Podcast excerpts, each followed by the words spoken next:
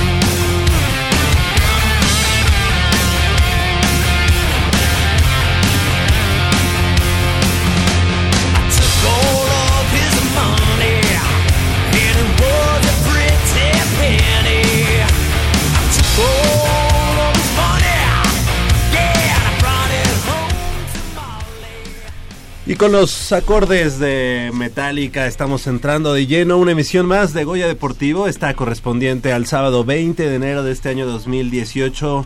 Muy buenos días, gracias por estar con nosotros. Yo soy Javier Chávez Posadas y les agradezco que estén nuevamente siguiéndonos la huella, siguiéndonos la pista a través del 860 de amplitud modulada desde esta nuestra casa Radio Universidad Nacional en Adolfo Prieto número 133 en la Colonia del Valle. Estamos transmitiendo en vivo y en directo en el 860 y también a través de internet en www.radiounam.unam.mx. Con el gusto de siempre de estar nuevamente aquí en Goya Deportivo con 90 minutos de deporte universitario, deporte de la máxima casa de estudios de este país. Estamos muy contentos, estamos muy felices de regresar, de estar nuevamente eh, iniciando un año un año más aquí en Goya Deportivo, en los micrófonos de Goya Deportivo, desde esta nuestra casa, Radio Universidad Nacional. Del otro lado del micrófono nos acompaña Crescencio Suárez en la operación de los controles técnicos.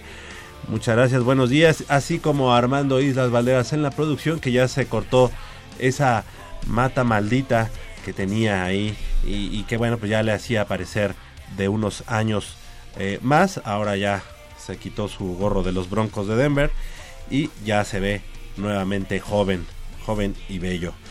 No, no bello, pero sí joven, por lo menos.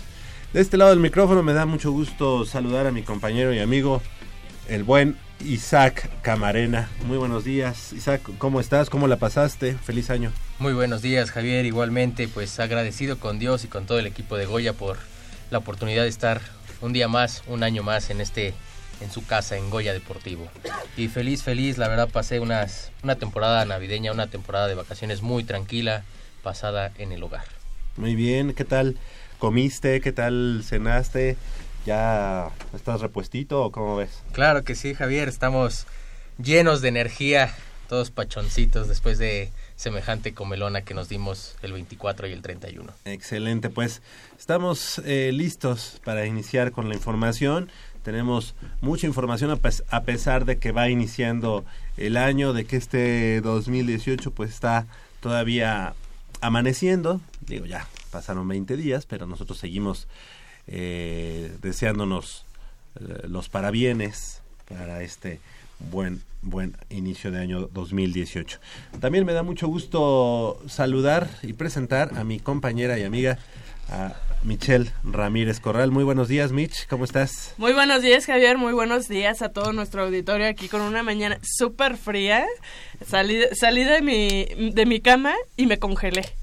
Sí, de plano decías, como que no tengo ganas de, de sacar lo demás de mi cuerpo, mejor me quedo adentro. ¿no? Sí, Bueno, con el piecito sí. te dabas cuenta. Está tremendo el, el, el clima ahorita. Este ya look totalmente invernal. Eh, con el frío, con tanta tantas capas de ropa, porque si no, pues uno no, no, no, no la puede pasar muy bien. Exactamente, Mitch. Pues bienvenida, feliz año y bueno, vamos a, iniciar con la información y es que, eh, ¿qué les parece si iniciamos con el Campeonato Nacional de Nado Sincronizado? Y es que Alberto Heredia, alumno de la maestría en la Facultad de Economía, ganó medalla medallas de oro y de plata en el Campeonato Nacional de Nado Sincronizado que se desarrolló en Guadalajara, Jalisco. Alberto asumió una de las mejores decisiones de su vida deportiva. El joven universitario es un precursor del nado sincronizado varonil y ya dejó constancia de su talento en dicha disciplina, la cual reconoció su valor, madurez y confianza al ganar ese par de, de medallas en el Nacional. Y precisamente le damos la bienvenida a nuestro buen amigo eh, Alberto Heredia, como ya decíamos, alumno de la maestría en la Facultad de Economía. ¿Cómo estás, Alberto? Buenos días. Buenos días a todos aquí en cabina, mucho gusto estar aquí con ustedes. Gracias por estar con nosotros esta mañana.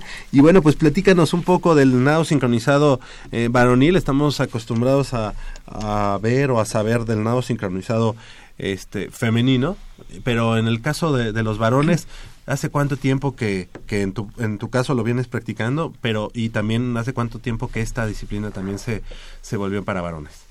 Bueno, eh, fíjate que antes que nada la, el nado sincronizado, pues sí, como bien dices, anteriormente solamente era para mujeres y oficialmente a nivel internacional hace aproximadamente dos años que empezaron a incluir a los hombres. Y bueno, en mi caso, yo empecé a practicar este deporte hace más o menos siete, ocho meses. Eh, la decisión de entrar a este deporte fue por mi pareja y me dijo, inténtalo. Yo siempre he hecho deporte, hice natación muchos años, jugué waterpolo, jugué rugby, muchos deportes. Este, a final de cuentas yo decidí entrar a este deporte por ella y después de haber entrado a la maestría, este, dije, bueno, vamos a tomarlo como hobby más que como deporte. Pero resulta que pues fui dando, fui progresando más de lo que yo pude pensar.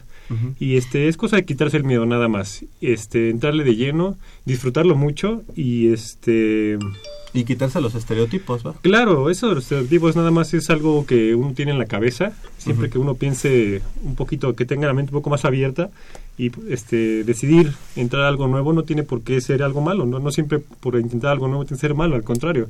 Te puede llevar a muchas cosas grandes, nuevas y pues, ¿por qué no? Uh -huh. este, con triunfos, ¿no? Y éxitos. Tú habías estado en natación normal, en, en digo, en este waterpolo, como lo decías, polo acuático.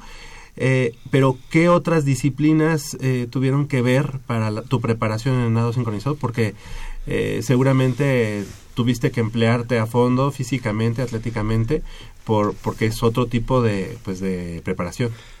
Claro, e, es muy distinto. Afortunadamente, la ventaja que yo tuve fue la natación, sí me ayudó bastante.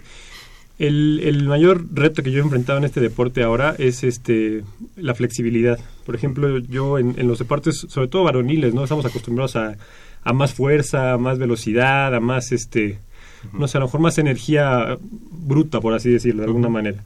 Y este deporte es un deporte que requiere de mucha concentración, este, de, de poder este, conocer tu cuerpo, poderlo este, manejar a la perfección, tener flexibilidad, tener esa ese control y equilibrio en ti mismo para poder alcanzar los este los, los requisitos que se, que se necesitan para este deporte. Uh -huh. Entonces, sí, me dio, me ayudó la natación en cuanto a la resistencia, a lo mejor eh, el aire que se requiere, pero sí es, es, es, un deporte muy distinto a lo que estamos acostumbrados, pero nada que no, con algo de esfuerzo y dedicación se pueda alcanzar. Claro. Bueno, creo que también es un poco diferente el hecho de practicar el polo acuático. Bueno, también hacen un poco la como la patada de batidora. Claro, ¿no? hay, hay ejercicios en común que sí que sí han ayudado, pero como, como tú lo dices, la, la patada que se hace que se hace para flotar es, es, es la misma en waterpolo que en nado sincronizado. Sí hay cosas que me ayudaron, pero pues muchas otras que son nuevas. ¿Y cómo, cómo este, solucionaste el hecho de, de poder este, tener pues ahora sí que como el aguante en la respiración, usar una naricera, este, ya eh, hacer las ejecuciones de cabeza. ¿Cómo, ¿Cómo te enfrentaste a todos estos retos que pues prácticamente en el polo acuático no se dan?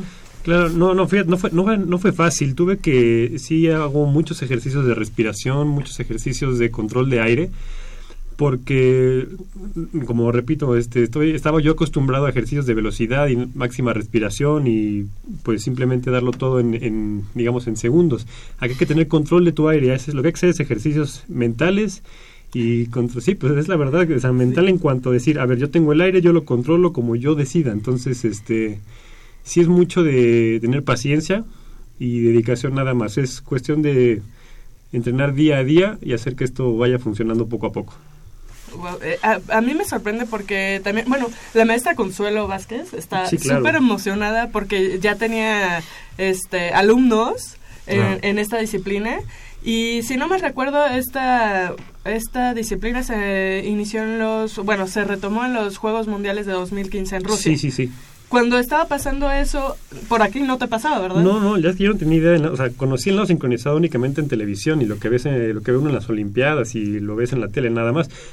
Pero yo, o sea, una cosa es verlo y otra cosa es decir, bueno, voy a intentarlo, ¿no? Claro. Entonces, este, fuera de lo que yo había visto en las Olimpiadas o cualquier otra cosa así, no conocía nada. Hasta que entré, digo, en, en- en la alberca donde yo estuve, este, pues sí ves entrenar a las niñas y dices, "Oh, se ve bonito, pero de ahí a que uno decide hacerlo o entrar a, a probar el deporte, pues es muy distinto. La fortuna que yo tuve, repito, fue por por mi novia, le dije, oye, me dijo, inténtalo, ya que estás este ahorita, digamos, sin hacer ejercicio, por la maestría y demás, que no te da tanto tiempo, me dijo, pues inténtalo de hobby, en lo que, para no perder este, ese, ese contacto con el deporte.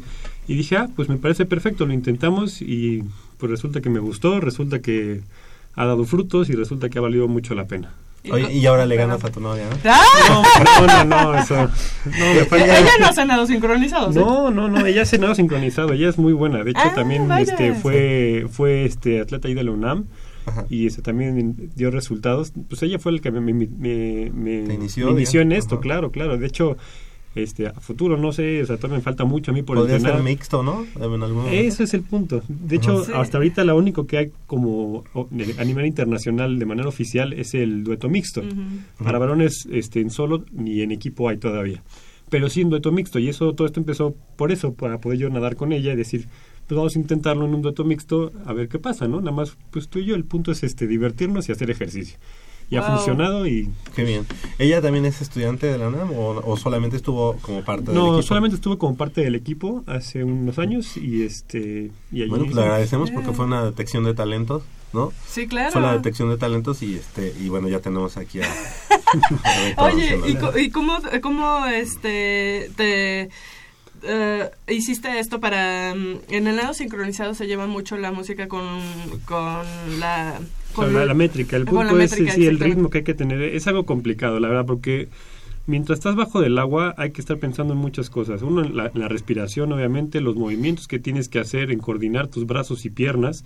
Y además, tener la cuenta de, de la música que estás escuchando, ¿no? A mí me, me ha resultado bastante complicado. Les digo, es un deporte muy, muy completo y no nada más físico, también mental. O sea, es algo que yo pues, nunca había experimentado.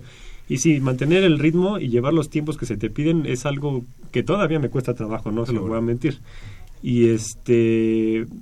Pero vaya, vas- tú vas escuchando, no sé si los que han podido escuchar o ver cómo se entrena, pues es con golpeteos abajo del agua, ¿no? Escuchas un tac, tac, tac, y tienes que guiarte y hacer tus movimientos tal cual van sonando los, los tiempos en la música. Pero sí es algo, al menos para mí me ha, me ha- me ha costado cierto trabajo, pero bueno, Claro. nada que con, con entrenamiento se logre. Oye, Beto, ¿y eh, cuántos, con, cuán- contra cuántos te enfrentaste en este nacional? E- En este nacional, fíjate, estuvo vaciado porque yo iba con la idea de que, bueno, soy el único hombre y pues, pase lo que pase voy a ganar porque pues, nada más soy yo, ¿no? ¿Pero había la Pero- categoría?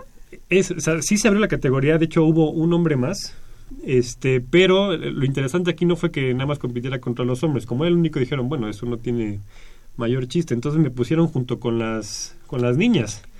Entonces, eso fue lo complicado. Me dijeron, no, pues es que vas contra las niñas también, porque pues, Sí, para que si haya, no, com- pues para que haya competencia. o- oro o plata. el Sí, no, no hay de otra, sí, ¿no? Para que haya competencia. Y dije, no, en la torre, pues, pues ya, ya vine aquí, ya estoy hasta acá, pues a, a hacerlo, ¿no? Sí. ¿Y, y qué pensabas en ese momento cuando te ponen a competir contra las chicas? O sea, en tu cabeza, ¿qué decías? Ok, voy a, pues, a enfrentarme a lo mejorcito o, o me va a Sí, costar. mira, fíjate que digo, también es, es vaciado, porque si tú me hubieras visto en el campeonato, pues, pues yo ya estoy grande, inclusive para cualquier deporte yo ya estoy grande en ese sentido. Y todas las niñas, pues son niñas pequeñas, de 12, 13, 14 años a lo más, ¿no? Y yo las veía todas, este, pues al lado mío, nadando y todo, y también me veían, y, y este, ¿qué hace aquí, no? Y, este, pues sí, es la verdad. Y este, me dijeron, y hay, hay niñas muy buenas, la verdad es que son muy buenas. Y este fue un primer campeonato nacional, digamos, a nivel, este, hay, hay dos niveles, este es el, el primer paso que hay que dar. Y este, cuando dije, no, pues vas contra las niñas pequeñas, dije, pues bueno, pues ni modo, así es esto, ¿no? Y a darle, y ya estoy aquí, pues, ¿qué más da, no? Y cuando me dijeron que iba contra las niñas, aunque no me lo esperaba, dije, bueno, no me preocupa, o sea, a lo mejor son son mejores que yo, no importa, yo vine a hacer lo mío. La verdad traté de dejar eso de lado para tratar de concentrarme en mi prueba nada más y dar lo mejor que tenía. Y una medalla de oro y una medalla de plata. Sí, claro, no, no me puedo quejar. La verdad es que salió bastante, bastante bien. Ni yo me lo esperaba, para ser sincero, pero bueno, vamos por buen camino y pues a ver hasta dónde llegamos. ¿Y qué viene en ese camino, Alberto? Pues digo que todo inició como, como pues igual por, por Aranza, mi novia, le dije, este, pues, todo inició para hacer un, un, un dueto mixto. O sea, ahorita lo que sigue y lo que quiero hacer es hacer un dueto mixto igual en el campeonato nacional, que al parecer va a ser en abril de este año. Entonces, si todo sale bien, ahorita lo que sigue nada más en puerta es el, el dueto mixto, que es para lo que inicié todo esto. Ok. Perfecto, pues eh, la verdad es que el, el- el camino se- va haciendo este, sobre esa marcha, ¿no? De pronto llegas a, a este campeonato nacional, medalla de, hoyo- de oro, de plata, ya viene por lo que originalmente habías iniciado, que es eh, el dueto mixto, y posiblemente a partir de eso se abran otros caminos, ¿no? Sí, claro, no lo sé, digo, no, no, no es, no, No estás pensando no en eso. pensando, o sea, pienso ahorita en la prueba que viene, creo que es lo que uno debe de hacer, porque si no uno nada más se hace este, ideas que a lo mejor no, no vienen al caso, hay que estar este, enfocados en, en una meta a la vez, ¿no? Es lo que yo creo. Y este igual regreso a lo mismo, quitarse todos los tabúes, estereotipos y demás y hacer lo que tienes que hacer nada más por gusto, esto es por gusto nada más, por amor al deporte y O sea, dar lo mejor de sí. Oye, en A- el Aranza nacional... no estuvo con nosotros, perdón. Sí. Sí, ¿verdad? Ah, pues le mandamos un saludo, claro que sí. En el nacional, igual que, bueno, no sé, al menos en la Olimpiada las niñas les ca- eh, califican formas y técnica y todo eso. Igual te calificaron a Sí, ti. claro, fue igual, fue lo mismo. O sea, o sea, se califican, ah, hay varias pruebas, ¿no? Pero la que es obligatoria es la de, la de figuras, que es estando estático en el agua, hacer la figura que se te Ajá, indica ajá. y este y te califican según tu, tu actuación, ¿no? Y este sí, fue lo mismo, estás, estás tú solo frente a seis jueces, que creo que es lo más nervioso que te puede, bueno, a mí me puso súper nervioso, ¿no? Estar frente a seis jueces que son profesionales en el deporte y tú apenas iniciando dices, bueno, y como hombre, pues, después de haber pasado a todas las niñas, pues la verdad es que sí uno se pone nervioso, por más que no quiera, ¿no? Pero el punto es controlar eso y sí, las pruebas fueron las mismas, me calificaron las, las figuras, que fue donde sacamos el segundo lugar, y después haces tu rutina, este, tu rutina, que es este con la música, haces este, pues, pues si te coordinas con, con tus, tus figuras y la música, y eso es lo que presentas. Excelente. Igual tienes rutina libre. Sí, sí, hay, hay dos tipos de rutina, la libre y la mm, rutina libre y rutina, este, este me fue el nombre ahorita. Este, La- bueno, como, la- es la que tiene los elementos que te piden y la, y la libre, ¿no? Que es como tú decides hacerla. como más obligatoria. ¿no? Ajá, exacto. Ajá. Y este, esta fue la, la rutina libre y sí la hice este según lo que mis entrenadoras me hicieron, me dijeron hacer y este pues di lo mejor que tuve. Oye, ¿y qué, ¿y qué música pones? ¿Tú la eliges?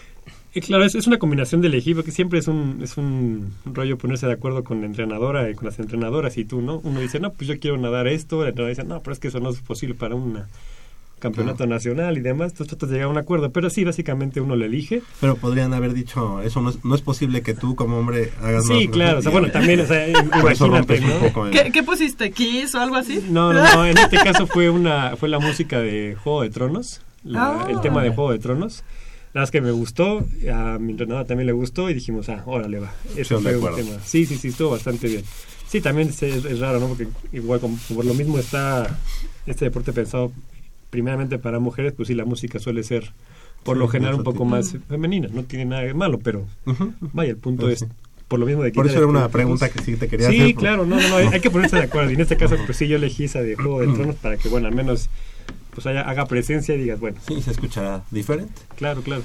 Alberto Heredia, pues eh, la verdad es que nos da mucho gusto que hayas estado con nosotros esta mañana aquí en Goya Deportivo, que, que seas el, prim- el primer hombre, por lo menos que yo conozco, que, Sí, que no, hace no nado somos sincronizado muchos. y que estés rompiendo esos, ese tipo de, Oye, de cosas, de estereotipos. perdón, antes de que nos vayamos rapidísimo, tengo una, una Claro. pregunta súper pudorosa. No, no, dime. Venga. Este, eh, ustedes también se tienen que depilar para hacer sus rutinas, ¿no? Sí, es algo eh, nuevo, fue todo un, algo nuevo para mí. Dije, no, no inventes esto de depilarme. Pues, y yo que digo, no es que sea el más velludo del mundo, pero sí es algo que nos piden hacer y más para campeonatos nacionales. Pues sí, porque sale tu pierna y Claro, entonces imagínate totalmente ahí diferente a las chicas, gritaba, ¿no? Y entonces, este, sí hay que, hay que, hay que depilarse, pues yo me, me rasuro más que depilarme, ¿no? Pero pues sí es algo que hay que hacerlo. Y, pero es algo, es, es algo Sí, nuevo, bueno, ¿no? pues, Es- pero no digo nada que no se menos, pueda ¿no? hacer eso, crece, el vello crece y no pasa nada. pues sí.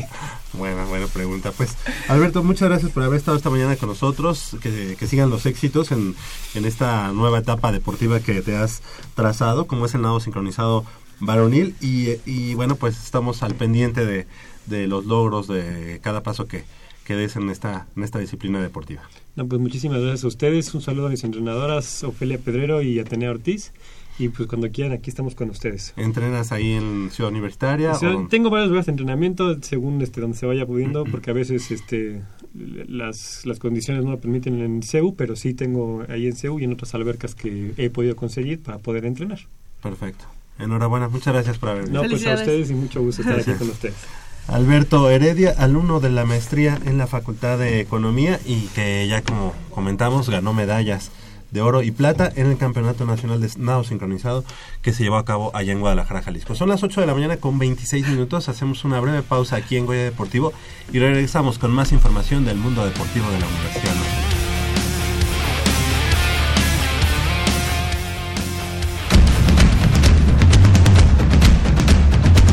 El deporte vive en nuestra máxima casa de estudios. Más de 40 disciplinas diferentes, cientos de deportistas, una sola voz. Goya Deportivo. Cada sábado el felino se apodera del cuadrante. 90 minutos del deporte de tu universidad. Escúchanos todos los sábados de 8 a 9.30 de la mañana por el 860 de AM. Goya Deportivo. La voz del deporte universitario.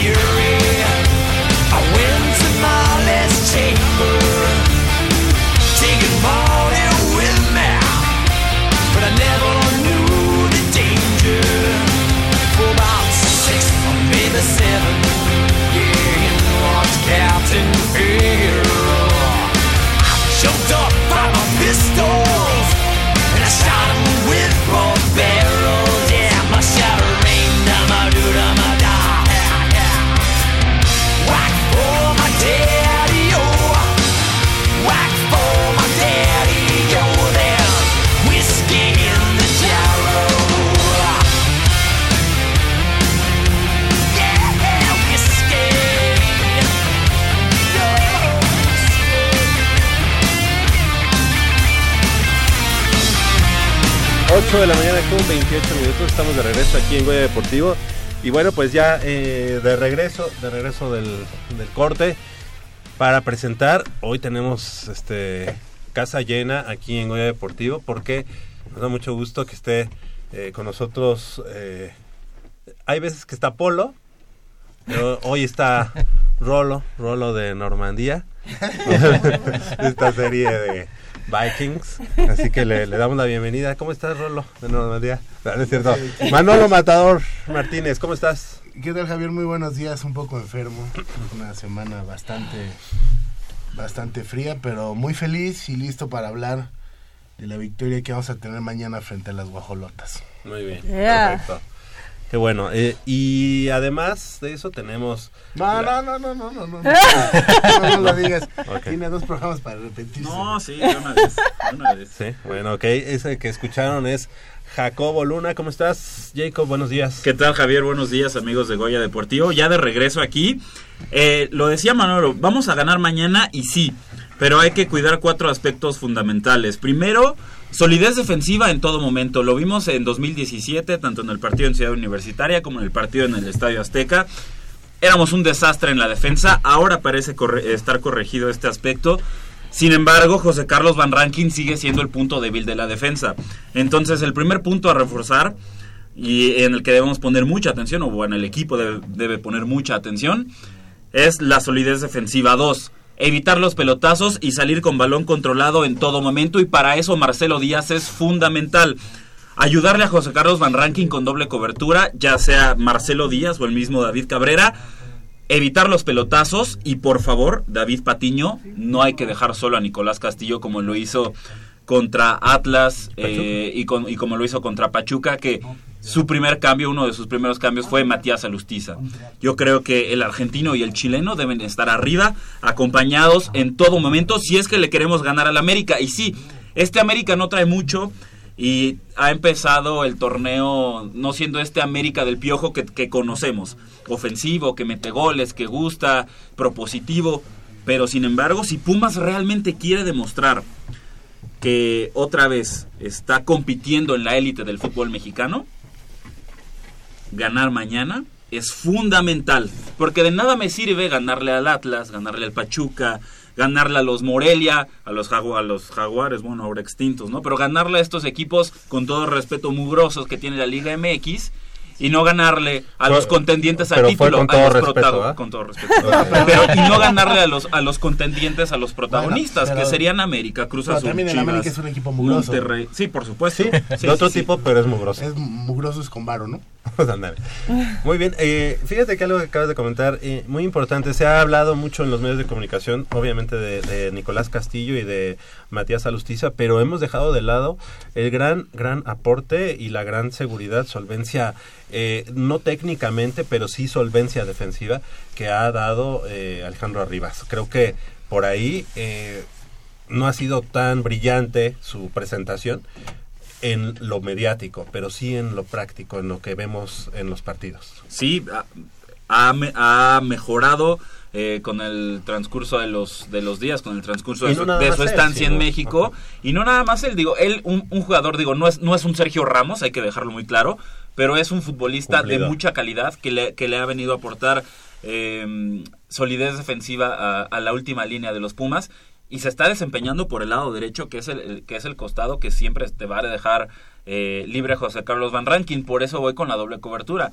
Alejandro Rivas eh, mañana en, Ciudad Universitaria va a tener doble tarea, porque es cuidar su espacio, cu- cu- cuidar su, su posición como defensa central y también estar atento cuando José Carlos Van Rankin de repente se le suba y le deje por ahí un hueco, en- entonces estar muy atento ahí, que, que en ese en ese momento, en, en- en, eh, si es que llega a pasar eso en el partido, lo natural sería que David Cabrera pasara a ocupar esa lateral derecha, eh, Sí, de la- tratando de de la cubrir mano. ese hue- hueco que, que dejó, que, que haya dejado eh, José Carlos Van Rankin. Pero sin duda, y créanme, afición de los Pumas, tenemos amplias posibilidades de ganar mañana. Nada más es no dispararnos en el pie, como, como se diría en Estados Unidos, y, y cuida- cuidar, eh, cuidar el balón, no cometer errores y tranquilos arriba porque, porque en el ataque tenemos un jugador que ahorita en este momento está convertido en un crack. Y a mí, fíjate que a, mí, a mí me, me surge siempre esto. ¿Qué, ¿Qué pasó cuando se fue Ismael Sosa? No, que por qué le lloran, nunca fue crack y, y no, no fue ídolo de los Pumas, discúlpenme.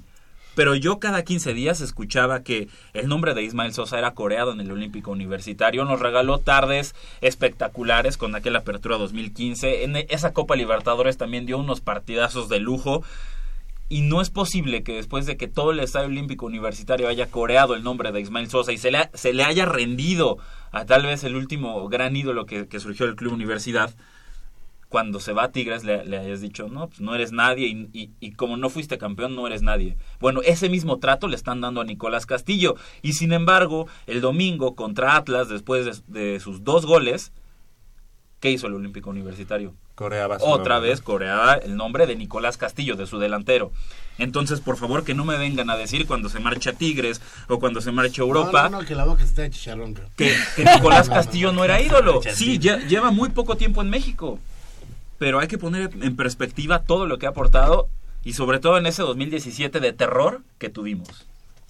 Creo que le ha faltado ser un poquito más eh, carismático hacia la tribuna, Es- pero va en el camino. Es un poco mal encarado. Sí, Es sí, co- sí. Como Es tuvimos ese, manera e- e- ese, ese episodio del torneo pasado, cuando es eh, sale este, este, eh, episodio bizarro de la Rebel reclamándole a, Barra- a Van Rankin, Gallardo y Cabrera bi- que le dicen Bizarro porque... dile, por dile la- al chileno que, que si tanto le importa al otro equipo que se vaya para allá refiriéndose a Universidad Católica que, Ah. que Nicolás Castillo se mantenía al tanto de los partidos de Universidad Católica y qué hizo Nicolás Castillo al día siguiente otra vez subió en su, en su cuenta de Instagram una foto de, de la- del partido de Católica y dijo el que al que le guste bien al que no pues que me deje de seguir eso tampoco está bien o sea Ni uno No, ni otro, sí. Sí, Eso tampoco está bien. ser un poco- Ajá. Últimamente, últimamente este cuate Nicolás Castillo se ha puesto las pilas, ¿eh? Lo que es en redes Sí, sociales. claro.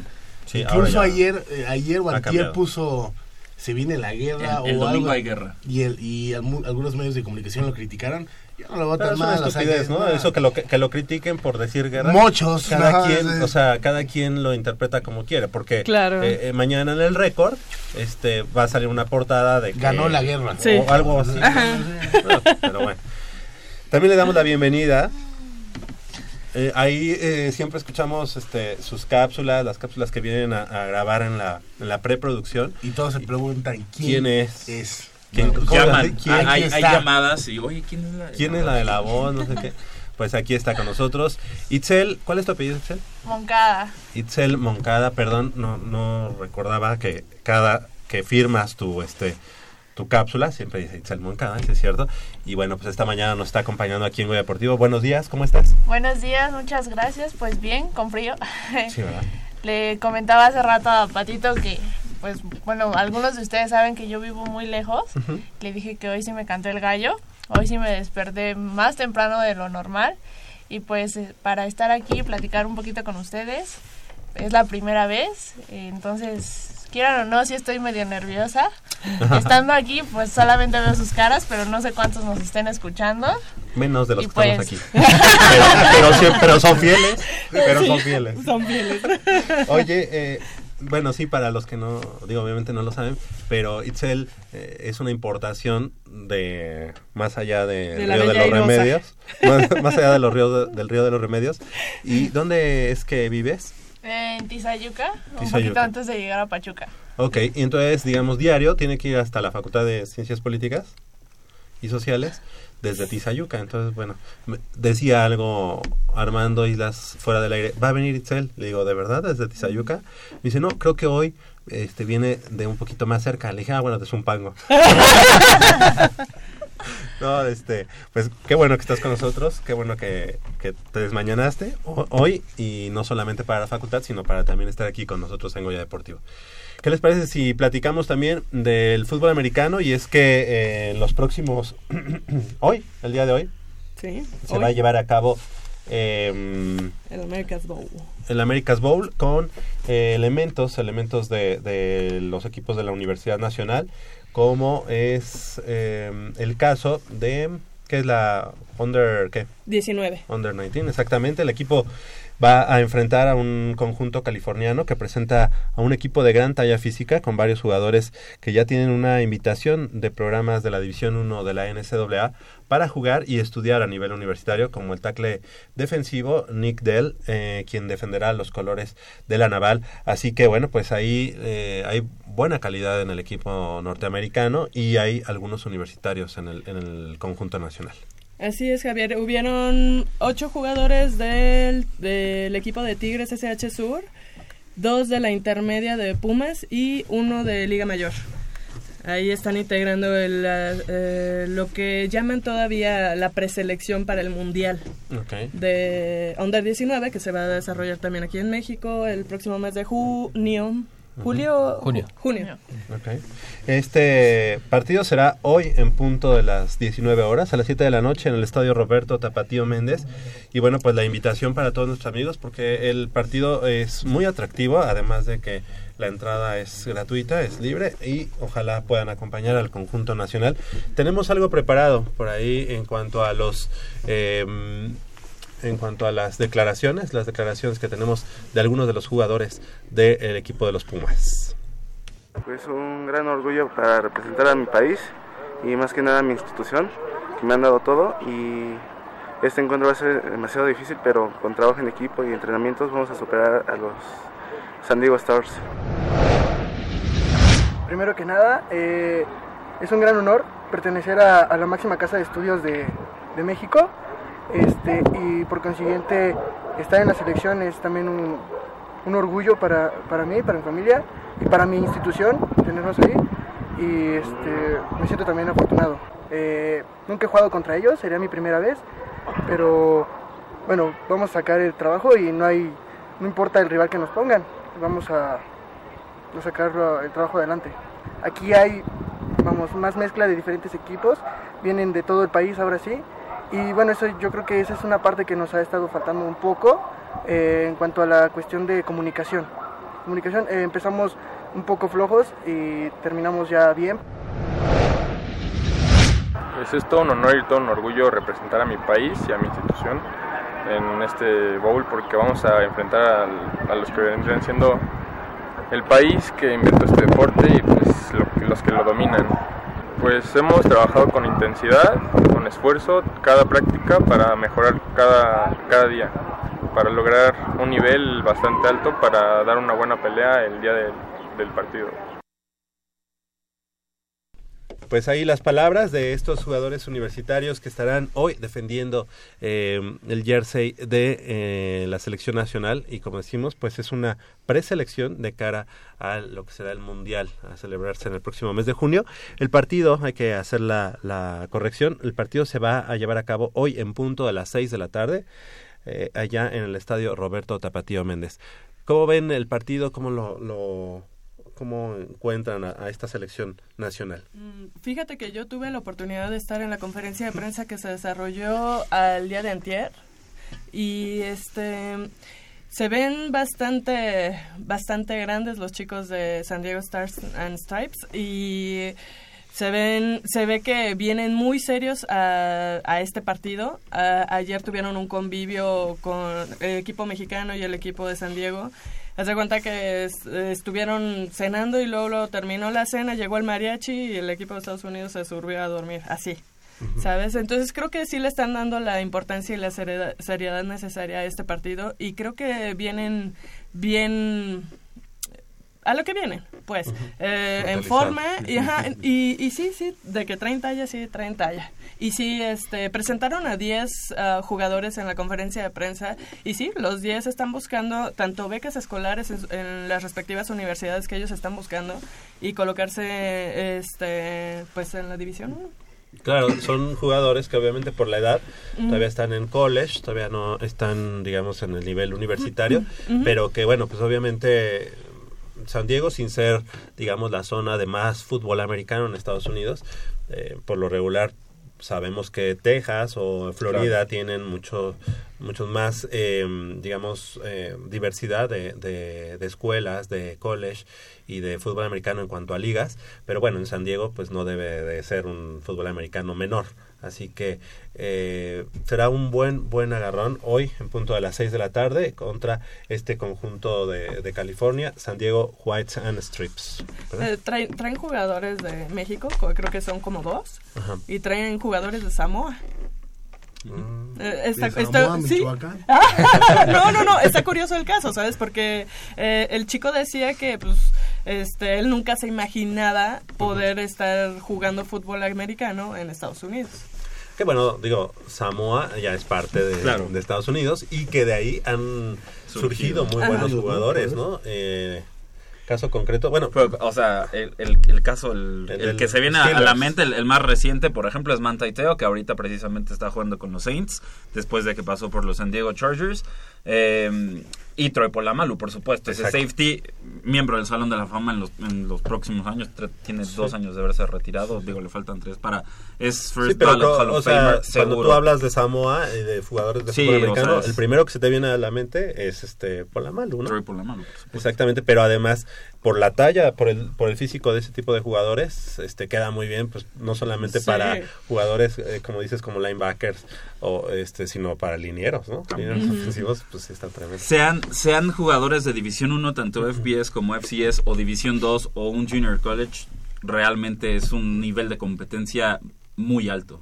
Sí. Muy Sí, alto. sí. Y es, es- viene siendo lo que necesita realmente la selección mexicana, ¿no? Ya los escuchaba la semana pasada, ¿no? Hablaban que México en los en las competencias, los mundiales pasados, se ha quedado, pues, digamos, cerca, ¿no? De llegar como a unos semifinales, finales, ¿no? Si no mal me equivoco, ¿no es así, Michelle? Semifinal. Semifinal, Eh, exactamente. Y pues, quieran o no, viene siendo un, pues, un buen sinodal, ¿no? Para, para ver Sí. qué tal andan los muchachos. Sí, la verdad es que ese eh, roce internacional, ese tipo de roce internacional es el que necesita el fútbol americano de nuestro país y bueno, pues qué mejor que, lo hagan dentro de la Universidad Nacional, en este caso en el estadio Roberto Tapatía Méndez, que veamos un- una, una gran demostración y que podamos ver en qué nivel nos encontramos. No hay que ir con, el, con la mentalidad de, ay, vamos a ganarnos, simple y sencillamente con ver el tipo de roce en cuanto a velocidad, en cuanto a fuerza, velocidad de reacción eh, eh, y talla de los jugadores, yo creo que es una gran, gran eh, oferta para quienes eh, nos gusta el fútbol americano. ¿no? Nosotros también tenemos un chico que tiene doble san- nacionalidad, es estadounidense y mexicano, se llama Iván Moreno, también juega en los Tigres del CCH Sur y estudia en la Facultad de Ingeniería. Y pues él estaba, estaba muy emocionado porque él decía que este pues su corazón es mexicano, pero él nació en Estados Unidos. Claro. Seguramente, pues sí, hay, hay muchos casos de ese tipo y bueno, pues esperemos que el día de, de hoy, hoy en punto a las 6 de la tarde, los- la, la selección nacional Under 19 que pueda dar una buena demostración independientemente del resultado. También y bueno, un- nuestro productor no- doble de nacionalidad. Sí, ¿es de dónde? Mitad jarocho y mitad noruego. Sí, Pato, el. Ragnar. Ragnar, es Ragnar también de los Vikings. Así que, y precisamente hablando de los Vikings, yo es mi carta fuerte para este. Es mi- yo creo, yo apuesto, bueno, no apuesto porque no, no, no apuesto, pero yo creo, yo creo que Vikingos contra el conjunto de este Jacksonville, a de decir, Jacksonville, no, sería puede así ser. como la chica increíble y la manera más padre. Yo- ¿no? yo apoyo también eso. voy con Yo los también voy con ¿Cómo es eso. posi- ¿En- ¿En qué mundo va, va- un, un Super Bowl va a ser mejor con Case Keenum y Blake Bortles? Independientemente de Que los con Case. Keenum y Tom Ah, Brady. ¿tú quieres No, no, Tom no. Brady a fuerza? No, No, por supuesto. Además tú eres de los broncos ya, de Denver. ya hay que cambiarle, ¿no? Sí, Ah. sería, una, sería una gran, gran sorpresa este gran corredor que tiene el conjunto de, de, este, de Jacksonville, ¿cómo se llama? El Leonard Fournette. Fournette, es Fournette, así novato, tremendo. Novato. Tremendo ver ese jugador, o sea, la verdad es que a mí me, me, me, me cae muy bien ver a un jugador novato que le gusta enfrentar a la línea, que además sin tener una la mejor línea ofensiva, pero es una línea rápida, es una línea Ah. que le, le abre eh, espacios. Hay una mm, jugada que, que define por sí sola la temporada de Leonard Fournette y los, y los Jaguars en este 2017. Era la semana 3, entre semana 3 y semana 5 de la NFL. Y si no me era la semana 5, corrijo, era la semana 5, era el Jaguars ah, ah, Steelers que ganaron los Jaguars precisamente 39 en Heinz, en Heinz Field. Tiene el balón Leonard Fournette. Vea el safety de los Steelers, creo que es Mike Mitchell. Va Leonard Fournette corriendo a toda velocidad, casi pegado mm, A la a, banda. a- a la banda del lado derecho. Vea, vea a Leonard Fournette. Lo ve desde, desde lejos. Y lo que hace, lo que hace Leonard Fournette. Baila. eh, eh, pero, o sea, pero es que es, es- es irreal porque lo hace dentro del terreno de juego mientras tiene el balón, eh, está, mientras está acarreando el balón, acarreando el balón y Lo literalmente convoca Sí. a Mike Mitchell a que que venga vaya. a pegarle. Lo ve y le hace, ven para acá. Y, y- y el choque es brutal. Y lo ganó Mike Mitchell y, y se levantan los dos así. Con la adrenalina así, y que, que son esas jugadas que dices, wow, o sea, para, para esto vivimos y, y por esto es lo que por lo que nos gusta la NFL. Y bueno, 39 ganaron los Jaguars en esa ocasión, que Ben Roethlisberger fue interceptado en cinco ocasiones, y ve lo que sucedió el fin de semana pasado. Igual. O sea, para mí es un mejor rival para los Patriots Jacksonville que Pittsburgh. ¿Por qué? Por esa defensiva de, de- conformada por AJ Boye, eh, por Jalen Ramsey, que sin duda puede ser, el, que- puede ser el primer esquinero que realmente sea una amenaza. Creo o- que además, además para quien pierde eh, ese, ese partido es lo pierden desde el staff de coacheo, o sea, Sí, el, head coach, este Mike Tomlin.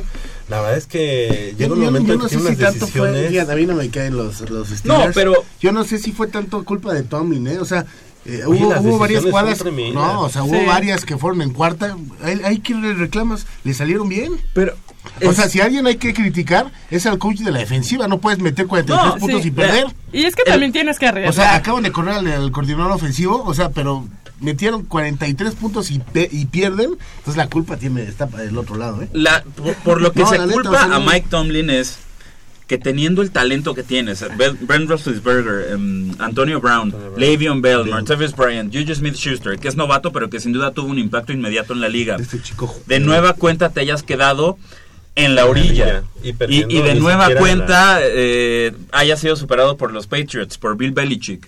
Y entonces, por supuesto que es eh, el, el coacheo a lo que te tienes que, tienes que enfocar la crítica. ¿Qué estaba diciendo Le'Veon Bell dos días antes del partido contra Jaguares? Eh, no, estaba, estaba hablando exactamente. Que incluso dijo que no jugaba. Exactamente. Si lo volvían a etiquetar Dos días antes del partido más importante de la temporada tienes a tu corredor estrella hablando de su contrato. No, pues no. Que él no va a jugar a la próxima temporada si le ponen la etiqueta de jugador franquicia. ¿Cuándo has visto que eh, del otro lado, por ejemplo, en los Patriots, dos días antes del partido más importante de la temporada, Tom Brady o Brandon Cooks, un jugador de este tipo, O esté el ala hablando cerra- de, de cuestiones contractuales? Exactamente. Ghost Eso simple y sencillamente no lo ves del lado de los Patriots. Que no significa que no haya, ¿no? O sea, sí hubo dos, tres rencillas entre Belichick y... Pero digamos que es un equipo diplomático, ¿no? O sea, sabe, sabe cómo manejar las situaciones, las cosas, y por eso está en la final. Yo veo muy difícil, a pesar de que Jaguares es un gran equipo, yo veo muy difícil que le peguen a Nueva Inglaterra. Es más, yo veo difícil que cualquiera de los tres le pegue a Nueva Inglaterra. Que, que por- ojalá sea un Super Bowl bueno, y imagínate Minnesota jugando de local contra Nueva Inglaterra. Está, está muy... el mejor escenario, sin duda, es un Minnesota contra Patriotas. Minnesota porque sería el primer equipo en jugar el Super Bowl en En casa, casa. que, que tendría la Claro. oportunidad de consagrarse ¿Y qué estadio, no? jugando en Sí. su casa en un estadio nuevo frente a su afición. Y del, la- del otro lado es Tom Brady los Patriots, la dinastía que ya está en su final y eso es inminente. Em, Josh McDaniel se va a ir a los Colts, Matt Patricia se va a ir a los Lions. Eh, ESPN sacó el ESPN, obviamente el gringo, no el mexicano, que es basura prácticamente. Ya te salió, Pero- ya te salió la playera. ya, ya me salió la playera. pero, pero ESPN gringo sa- sa- sacó el, la historia. ¿Cuándo se, ha, ¿Cuándo se ha filtrado algo desde el, desde, el vestu- desde el vestidor de los Patriots? ¿Cuándo se ha filtrado? Jamás. Jamás. Hace dos semanas se filtra una historia súper detallada con todas las rencillas entre Tom Brady, eh, Robert Kraft, Bill Belichick, el, el trade a Jimmy Garoppolo. Entonces, prácticamente estamos viendo el fin de la, de la dinastía, Bueno, de lo, el pero que ese, sin duda pueden irse también en lo más alto. Entonces sí quería a Brady que se fuera. Sí, Sí. sentía paz. sí. Sí. Fíjate que, y, y- y también un mensaje de, de Ivonne Gutiérrez, nos dice, qué bueno que perdió Pittsburgh porque ya se sentían en el Super Bowl. Exactamente. Sí, eh, ¿Crees? Sí. Yo, bueno, la- o sea, yo, yo sé que los Steelers sí como que sí se sentían pero en el Super Bowl. ¿Crees que en serio pensaban que le iban a ganar fácil a Nueva Sí, Inglaterra? porque a Nueva Inglaterra, no. lo tu- la verdad es que quien perdió ese, ese partido fue, fueron los Steelers. Pues mira, yo te voy a decir, yo como aficionado de Steelers, te voy a decir, yo sí creo que el partido lo perdió el cocheo.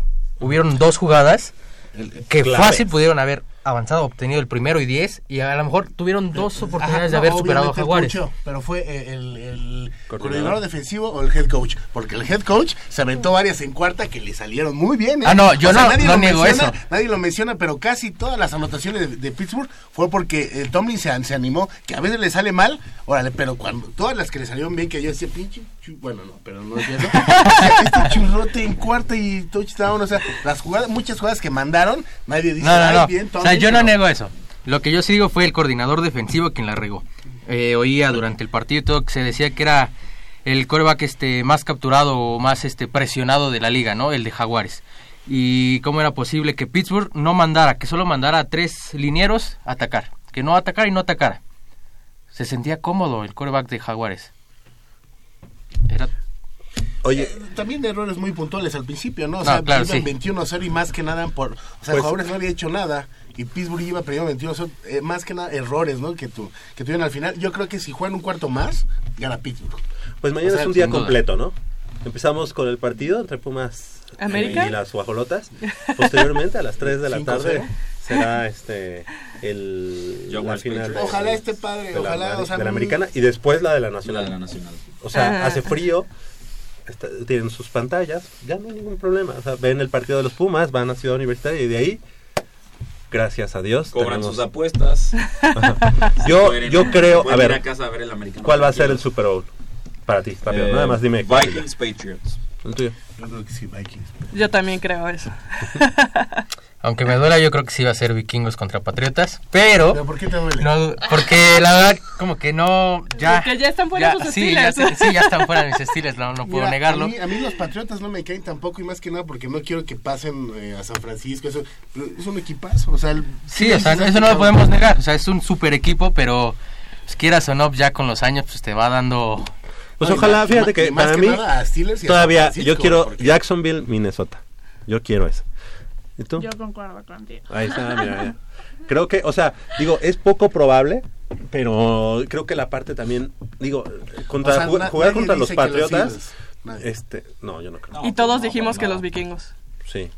Sí, sí, sí. y, y digo, la verdad es que este juega un poco también la parte eh, de la motivación eh, del lado de, de Jacksonville, aunque para ganarle a los Patriots tienes que ganar con pero- más pero- que... Pero, es que volvemos a lo mismo. Le gana Jacksonville a Pittsburgh. eh, regresa el equipo a su estadio, al Everbank Field. Y tienes a Jalen Ramsey diciéndole a, la- a los aficionados que estaban en la tribuna. Vamos a ganar eh, la próxima semana, vamos a ir al Super Bowl y lo vamos a ganar, obviamente con 3, 4 groserías de por medio. ¿Cuándo has visto tú a los Patriots decir No, pues no. Vamos Pues- a ganar el Super Bowl eh, Exacto, la días parte antes de anímica- que se dispute siquiera el juego de campeonato La de la parte americana. anímica y mental puede estar con Jacksonville, pero para ganarle a, a Patriots tienes que tener mucho más que solamente la pues, las ganas, eh, la parte es, mental. es eso. enfrentarse contra el, el hermano grande, contra el... Ok, tenemos también, tenemos todavía dos informaciones importantes, pero no podemos dejar de lado la gran final que vimos de eh, el campeonato nacional de colegial. Alabama contra Georgia. Un, un partidazo en el que Jalen Hurts, eh, fin- eh, no finalista del Heisman, pero sin duda uno de los mejores eh, quarterbacks en, en el fútbol americano colegial, estaba teniendo problemas al principio. ¿Y qué Todo hace el Nick primer Saban? medio. Sí, todo el primer medio. ¿Y qué hace Nick Saban? Pues dice, Jalen Hurts serás el titular y lo que quieras y serás tal vez la estrella de este equipo, pero vas a la banca. ¿Y quién aparece en los controles de Alabama? Tua Tagovailoa, un true freshman, un jugador de primer año y que sin duda se llevó el, el, el MVP del partido y dio Pues es que un si no te partidazo y fue el que prácticamente le dio el título a Alabama. Que son esas historias que, que que- graben, increíble, grábense ¿no? ese nombre. Increíble. Tua Tagovailoa. No, va a estar muy difícil porque- que me lo grabe, pero No, pero sabes que va a ser. tiene para, mí va a ser el Tua. sí. Ya, no, Tua. Mi Sí. amigo Tua. ¿Qué, qué partido, ¿no? Yo no, no recuerdo, creo que es la primera vez que se van a series de desempate en un juego por, por campeonato.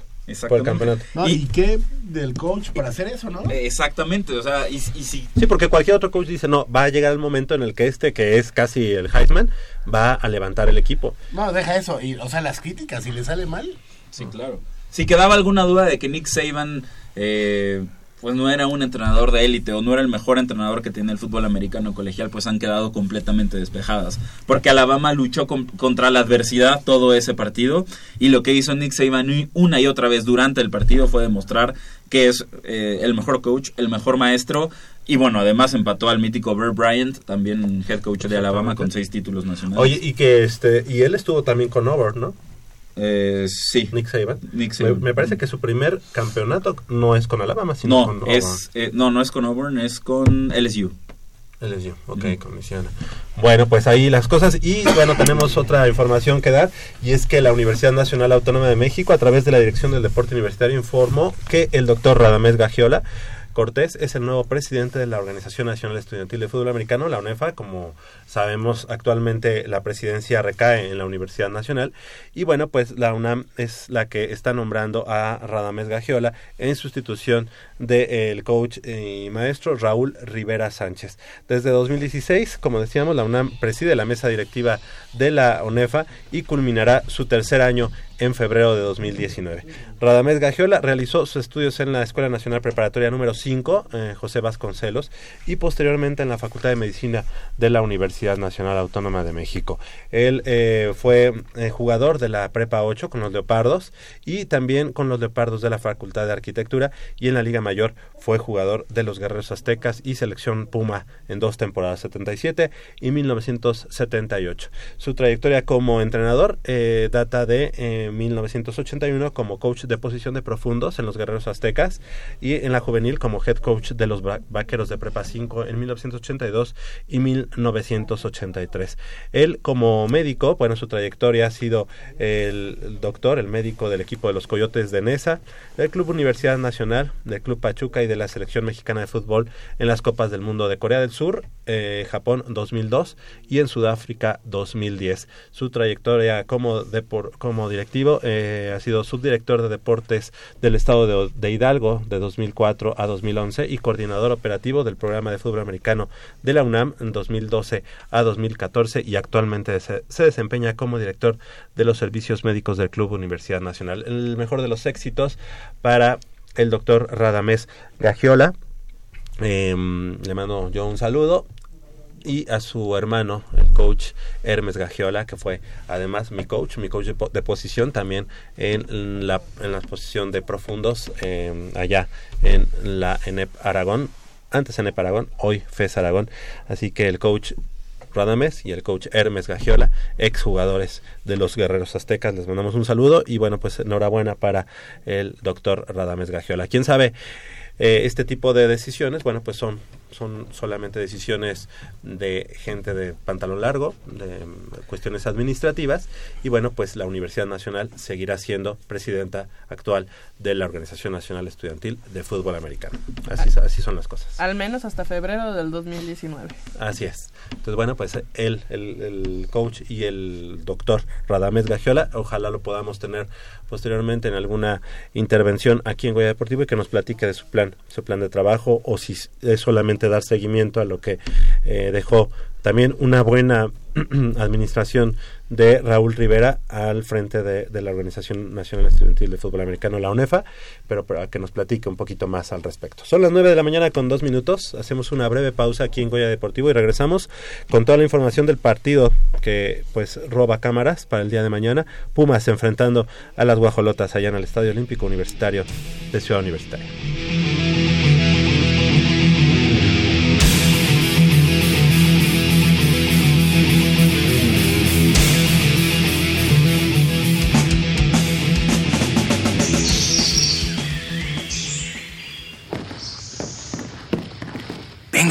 Es por aquí. Con cuidado para no despertarla. Pero si ya son las ocho. Shh.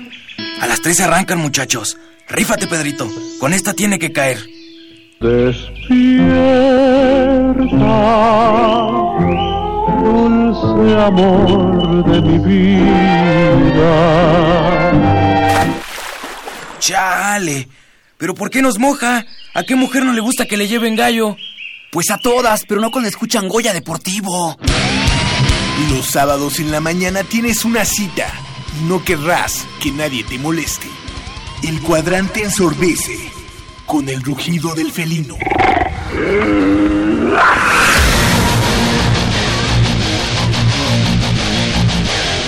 El deporte también se practica con los oídos. Goya Deportivo. Escúchanos todos los sábados de 8 a 9.30 de la mañana por el 860 de AM. Goya Deportivo, la voz del deporte universitario.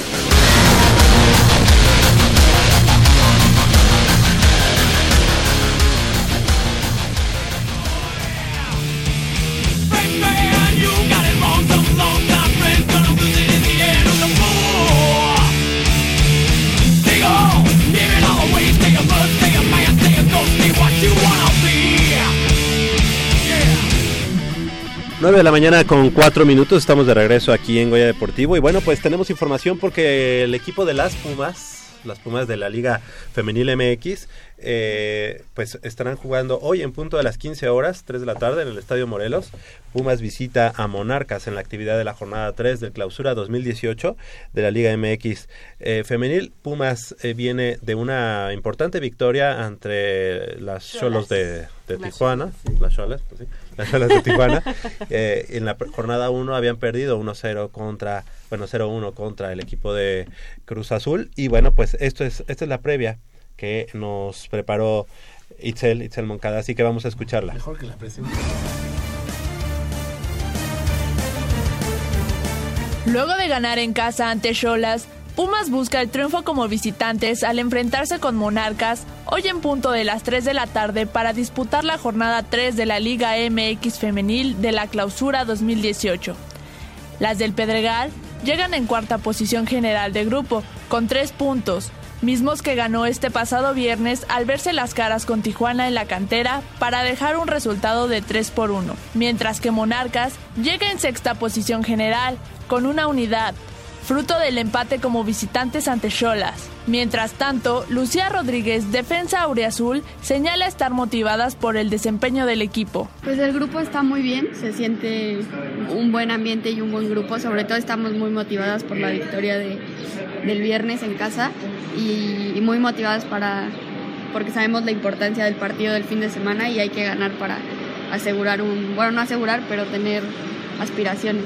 A pesar de que en la apertura 2017 Pumas consiguió un empate como visitantes en Morelia, las del Pedregal saben que no hay rival fácil por los refuerzos que se hicieron este nuevo torneo. No, creo que, que nos hemos dado cuenta que los equipos se han reforzado y hoy en día ya no hay, no hay rival fácil como nunca lo hubo para nosotras porque nos dimos cuenta a lo largo del torneo. Eh, de lo contrario hubiéramos, hubiéramos calificado, entonces creo que, que no es un partido fácil. Morelia tiene muy buenos jugadores y muy, muy buen plantel y estamos preparándonos para, para dar el- lo mejor de nosotras. Sin embargo, Pumas no desconfía de su plantilla, pues no es un impedimento para ganar el ir a jugar como visitantes. Que no siempre favorece jugar en, en la cancha que conoces, con la gente que, que te sientes protegido, pero, pero siempre vamos a ir a dar lo mejor de nosotras en el partido y en el escenario que nos toque. De esta manera, Lucía Rodríguez agradece a la afición universitaria por el apoyo que siempre se les ha dado. Simplemente agradecerles por todo el apoyo que nos han dado, porque siempre han estado ahí presentes, ganemos, perdamos, sea el resultado que sea, y, y simplemente agradecerles y pedirles el mismo apoyo para esta temporada. Para Goya Deportivo, Itzel Moncada.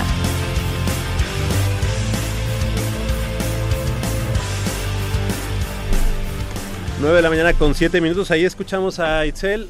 Eh, ¿Algo que quieras agregar? Ay, no, pues me costó mucho trabajo, esta, lo tuve que grabar dos veces. No, ya no me cuesta tanto grabar.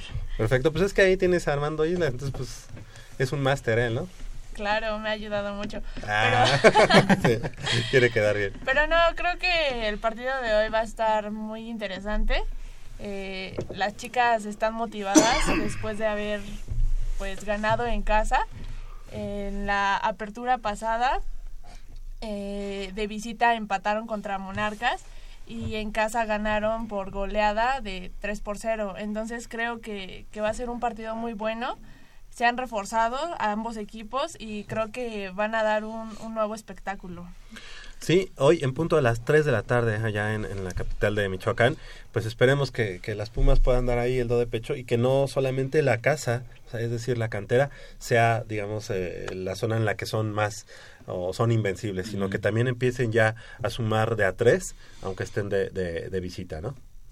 Tenemos este, también a nuestro buen amigo Mateo, Mateo Salgado, que nos mandó un saludo y además que nos comenta algo importante. Ya no soy el único que, digo de los vikingos, ¿eh? Hola Javier, soy Mateo y mañana los Pumas ganan y los vikingos a la historia.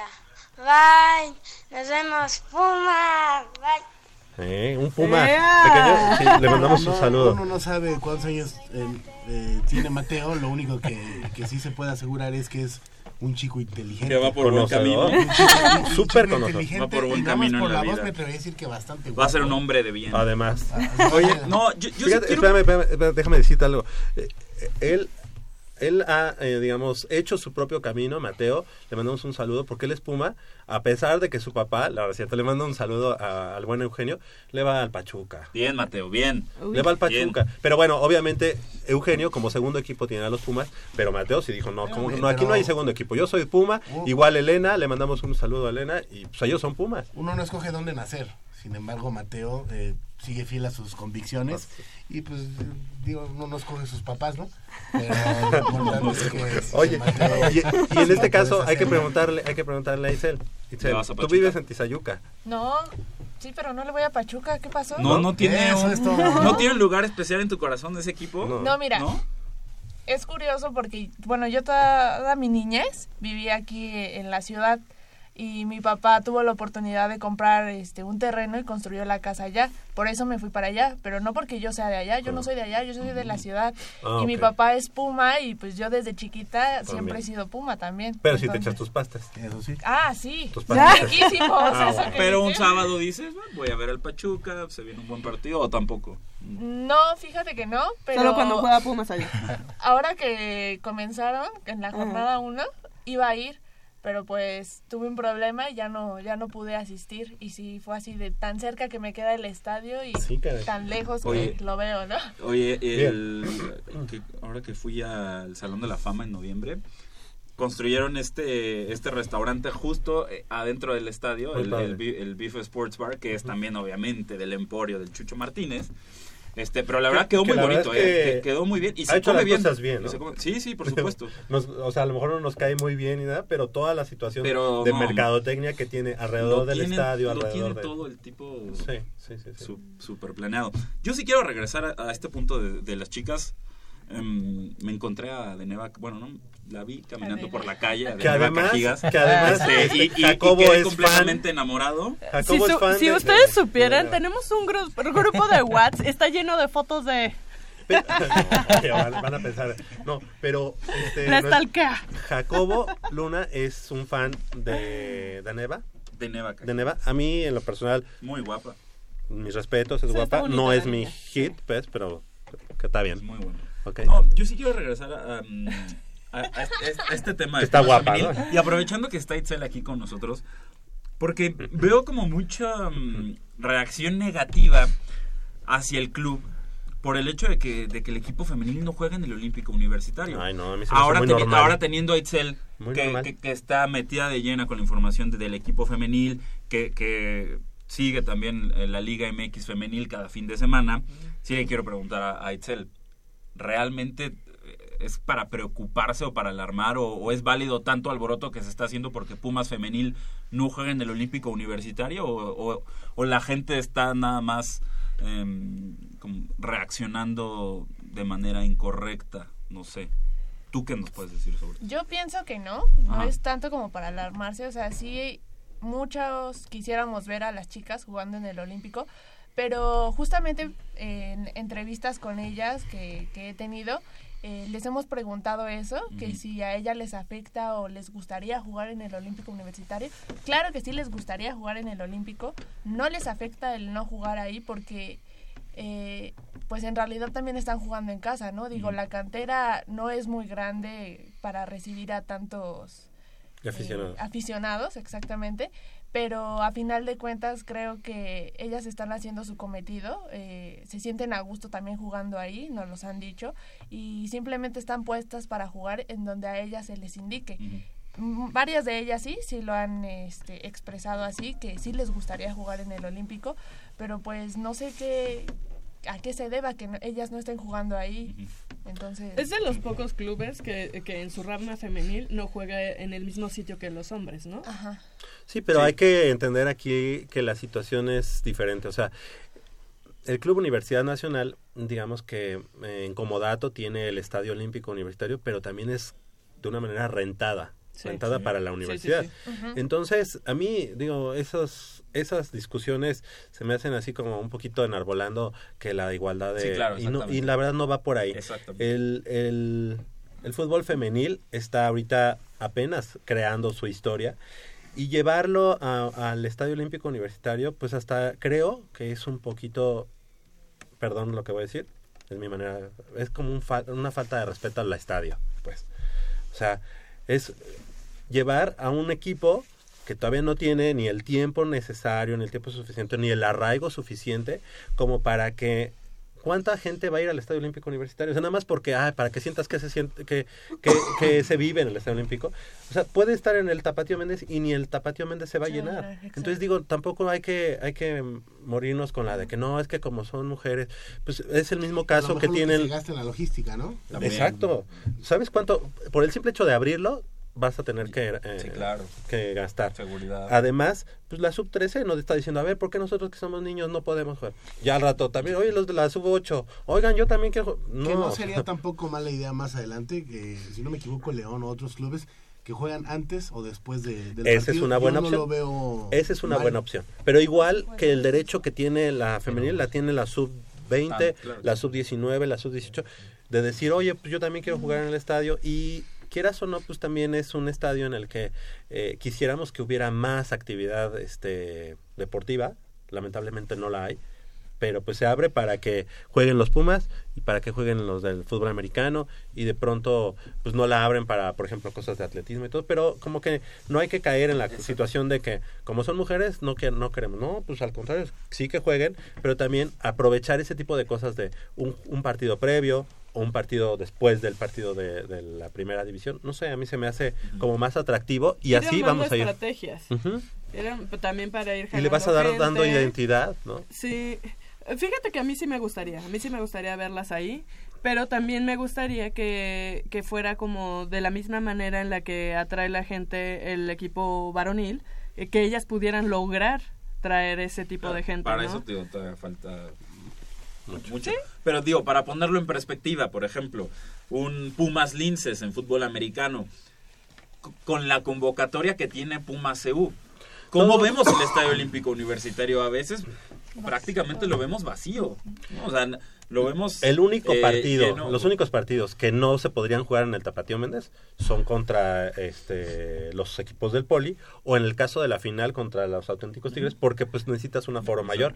Pero de ahí en fuera, cualquier otro partido se debía de jugar en el Tapatío Méndez, aunque me vayan a linchar por eso. o sea, Sí, claro. Sí, la verdad Sí. es que pa- por cuestión este de logística es mucho más práctico Sí, el estadio Tapatío Méndez, ¿no? Pero hay gente que dice, es que el Estadio Olímpico Universitario se hizo para el fútbol americano. No, es cierto, no es cierto. Y, Eso no es cierto. Sí, no. ¿Atletismo? No, no, tampoco. No, no, o sea, no, no, no, no no. puede que Usos haber. múltiples. Sí. Vamos a hacer un estadio para el equipo de No, fútbol no, no, no, americano. no, no, definitivo. Sí Se, se, inauguró, ¿eh? se inauguró eh, una, se- una semana antes del clásico en con el 1950 encuentro con un atlético. encuentro atlético. Luego vino el fútbol americano y después este ya soccer y todo. Por eso, pero no, no se Pero- hizo para. A ver, como No, no, fue. no, Que- específicamente. pero no hay que caer, caer en esa mentira de se construyó para el no, fútbol no, no, no, americano no. jamás. No, no, no, no, no. Y es que, ¿sabes qué? Mira, eh, la no, gente. porque también podrías decir se construyó para las guajolotas y todos esos equipos de primera división que jugaron. Claro, al entonces que no tenían, no tenían en- Bueno, realmente, casa, si, no-. Ah, si- sí, si somos exigentes, el Estadio Olímpico Universitario se hizo. O sea, la parte de abajo está mal hecha. O sea, la verdad. La visibilidad La es visibilidad es muy Ah, mala sí. porque lo que quisieron hacer es que fuera como un teatro, ¿no? O sea, tú, tú estás, digamos, en el de hasta abajo y entonces puedes ver como si estuvieras, en, eh, que estuvieran en el estrado, en, el- Ah. en, en el teatro, este, a los atletas correr en la pista de tartán, ¿no?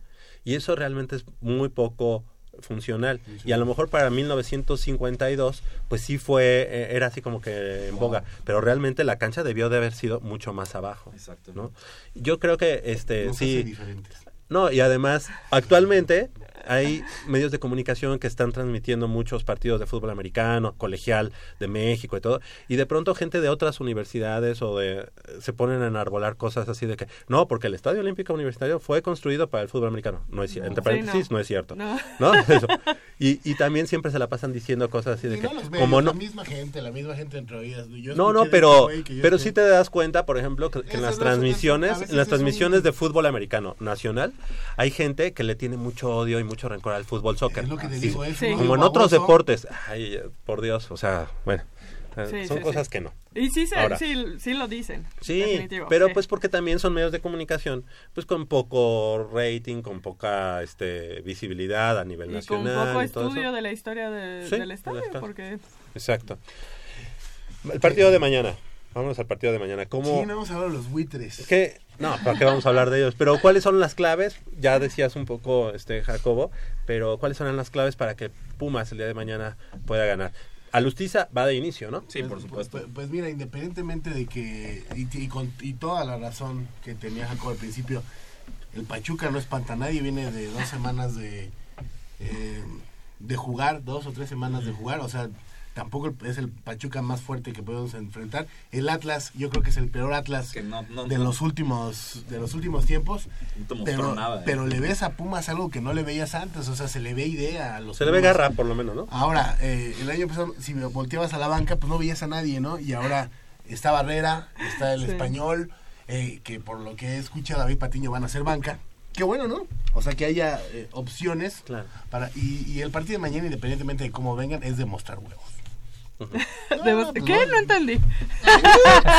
No, no, el partido de mañana es, es sacar el orgullo, o sea, ya es hora. Sí, porque como nada más estamos nosotros y está Eugenio, Elena y, y Mateo, sí, pu- sí puedes decir, porque crees, te sientes que mucha estás gente aquí. nos est- estamos Ah, en confianza y mucha gente piensa lo mismo. Es momento de que Pumas le dé a su afición un El motivo triunfo. para sonreír. La temporada pasada fue algo asqueroso y la antepasada igual. O sea, ya es justo que, que no, o sea, que te den, te den un poquito de alegrías y qué mejor que contra las inmundas ver, no es un partido fácil, ¿eh? O sea, bueno, no es un partido, nunca será fácil. Tampoco difícil, ¿eh? Pero tampoco O sea, es así como que... que... el América va a mostrar sus refuerzos, aunque... Eh, ¿Qué van? ¿Qué- ¿Y, y, Bar- y Barwen? Eh, Y- Ibarwen, y- Andrés Ibarwen y Jeremy Mene. Así que digas, uy, cuánto miedo, la neta no, ¿eh? O sea, Menes no viene en el mejor momento, tal vez si, si o sea, viene, creo que ha No anotado creo que un ni gol en el siquiera entre. ¿eh? Manolo está en la cancha y vienen lo- los de las guajolotas y... Ah, no, no, no pasa nada. Ahorita les meto cinco. Pues lo que pasa es que si, si No, nos mira. ponemos a tenerles miedo o a pensar, Sí, claro. yo eh, lo que hay en Pumas en este momento, yo creo que sí, ni siquiera le alcanza, sí es para ganarle a la América. Sí. No hay otro. Eh, hay que ser honestos, este Castillo es un crack. O sea, yo, yo, yo, eh, este Ares de Parga, tantas andés que hizo, yo no es más, yo no sé si y lo hizo está él. haciendo y va a hacer. Ajá, pero este, este Castillo, pues es la equivocación, ¿no? El ganó en el arroz. Yo creo que Es, tal vez el único acierto que le vamos a recordar a Rodrigo No, y, de y Parga que a en lo toda su mejor, y que a lo mejor no lo hizo él, ¿no? No, sí, Pero- hizo- ah, exactamente. Oye, Pero lo tuvo sea- que, que permitir Que firmar. o- firmar él. creo que estos seis puntos de, de Pumas se han eh, subvalorado, ¿no? O sea, como que no creo que, o sea, muchos medios no lo, no le dan, No le dan la el- importancia. importancia porque dicen, bueno, es que Pachuca.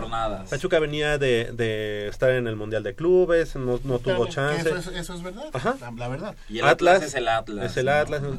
Pero Pumas no, se- no, no, tiene la culpa, Es ¿no? lo que te decía, o sea, eh, lo, lo que dicen, lo que dices ahorita en ese momento es la neta, o sea, Pachuca venía del Mundial de Clubes y el Atlas es el más malito, pero lo que se le está viendo a los Pumas, vaya, en Por años eso, pasados entonces- parecía eh, jugaba mejor cuarto B, pero- o sea, nada más mandaban el balón arriba a ver si Castillo Lo que se algo. les ha olvidado a todos es cómo jugaba Pumas el torneo pasado, hace Asqueroso. a- ni siquiera hace dos meses, hace mes y medio. O sea, esos Pumas de hace mes y medio no le ganaban a este Pachuca que tenía cuatro días o cinco días de regresar a los entrenamientos y mucho menos le ganaban a este Atlas que aunque no esté mostrando un buen funcion- funcionamiento, tiene muy buenos jugadores.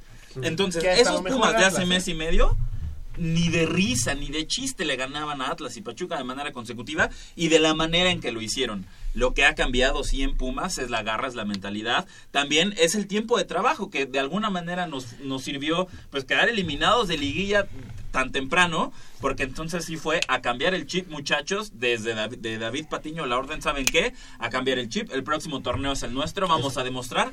Llegaron los refuerzos, llegó Matías Alustiza, en semanas o días se conectó con Nicolás Castillo y generaron una química impresionante dentro del terreno de juego. Alejandro Arribas, aunque solo ha jugado dos partidos, bueno, se ha demostrado que es un defensa de muy buena calidad, que sí, y lo repito, no es un Sergio Ramos, pero es muy bueno. Eh, también, por ejemplo, un Juber Asprilla, que para ser sinceros no ha mostrado mucho, no mostró mucho contra el Atlas, no mostró, no mostró mucho contra Lobos Guap a media semana, pero que ahí está y que puede ser una opción. Tienes todavía a Abraham González, que esperemos que este torneo veamos a ese Abraham González que, que nos deslumbró en su primer semestre en México. Tienes también a Marcelo Díaz, que Marcelo Díaz poco a poco está recuperando ese Crack, nivel ¿eh? que lo llevó güey. a ser el regista de América, ese tipo eh, fundamental para la selección chilena en, en los en las Copas América consecutivas que consiguió la Rodrigo Roja. González está fuera toda la temporada. Rodrigo González fuera toda la temporada, lo que pone a Pablo Jaques, eh, pues ya Mira, mira.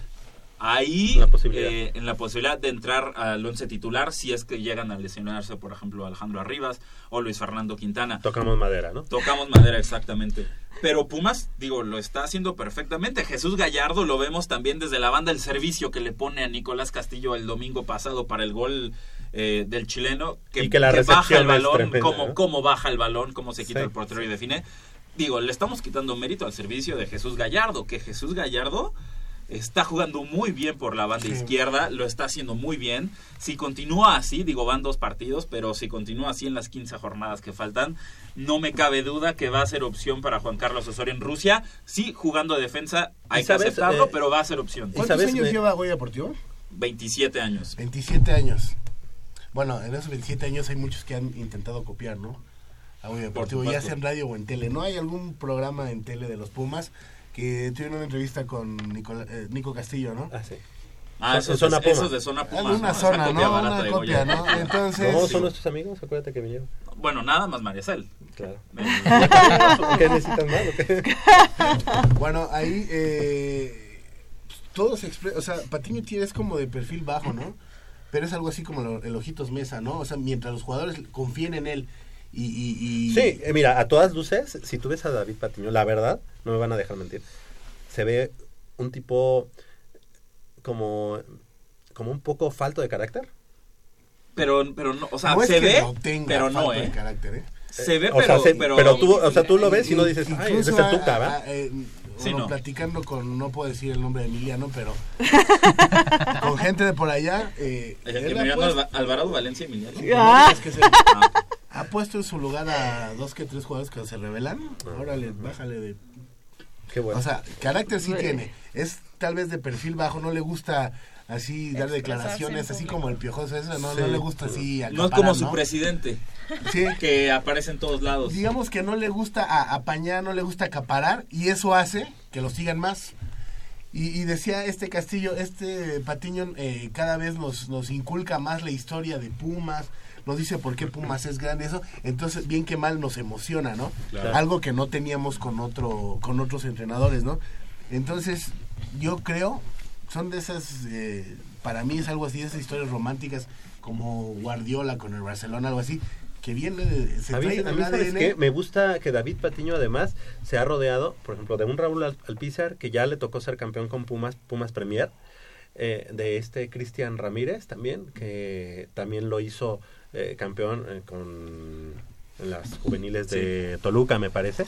Pero creo que tiene un buen un buen equipo técnico. Y este, eh, bueno, Daniel Ipata en la parte este, De la preparación física. física y también en los porteros. A este Marcelo Capirosi, que ojo, eh, es Marcelo Capirosi que es mano derecha de Gustavo Matosas. Y por ahí decían, la entrada de Gustavo Matosas al Club Universidad es por medio del entrenador de porteros, que es entrenador de porteros y su mano derecha. Entonces, eh, si por ahí David Patiño llega a tener algunas complicaciones o se le empieza a caer el grupo o hay problemas de vestidor, Hay quien. pues igual el, el- el- el próximo director técnico podría ser Gustavo Matosas. Por eso también el partido de mañana es importante para el club por, por el 2017 que tuvimos, porque ya es momento de, da- de dar ese, ese paso adelante y decir, hasta aquí llegaste crisis y ahora es otro Pumas, otra mentalidad.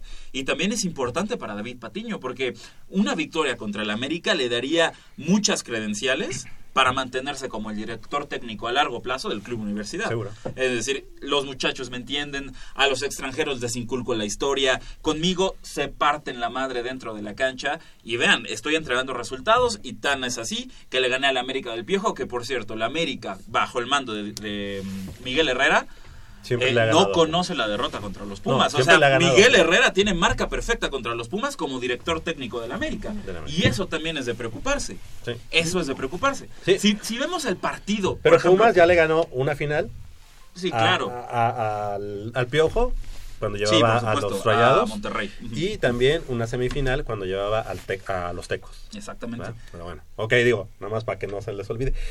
Rápido, es el jersey nuevo de Pumas. ¿les Precioso. Está increíble, ¿no? Está muy padre. Ya nos vamos. Son las 9 de la mañana con 29 minutos. Del otro lado del micrófono nos acompañó Crescencio Suárez en la operación de los controles técnicos y Armando Islas Valderas en la producción. De este lado del micrófono nos despedimos diciendo nuestro pronóstico para el día de mañana. Gracias, Jacobo Luna. Muchas gracias. 3-1, 2 de Nicolás Castillo. Gracias, Manolo Matador Martínez. América 1, Puma 7. Muchas gracias, Michelle Ramírez. Yo voy co- igual que Jacobo, 3-1 para Pumas y les mando beso a Pumas, ya saben. Ay, el de Perfecto. Puma fue autogol. Itzel Moncada, muchas gracias. Pues yo igual un 3-1, me parece perfecto. Muy bien, Gracias, a mí me parece favor. genial. Isaac Camarena, muchas gracias. Eh, muchas gracias. Yo digo que un 2-1 a favor a Pumas. Yo soy Javier Chávez Posada, les agradezco el favor de su atención, no sin antes invitarlos y recordarles que el próximo sábado en punto de las 8 de la mañana tenemos una cita aquí en Goya Deportivo con 90 minutos de deporte universitario, deporte la máxima casa de estudios. Gana Pumas 2-0 con dos goles de Castillo.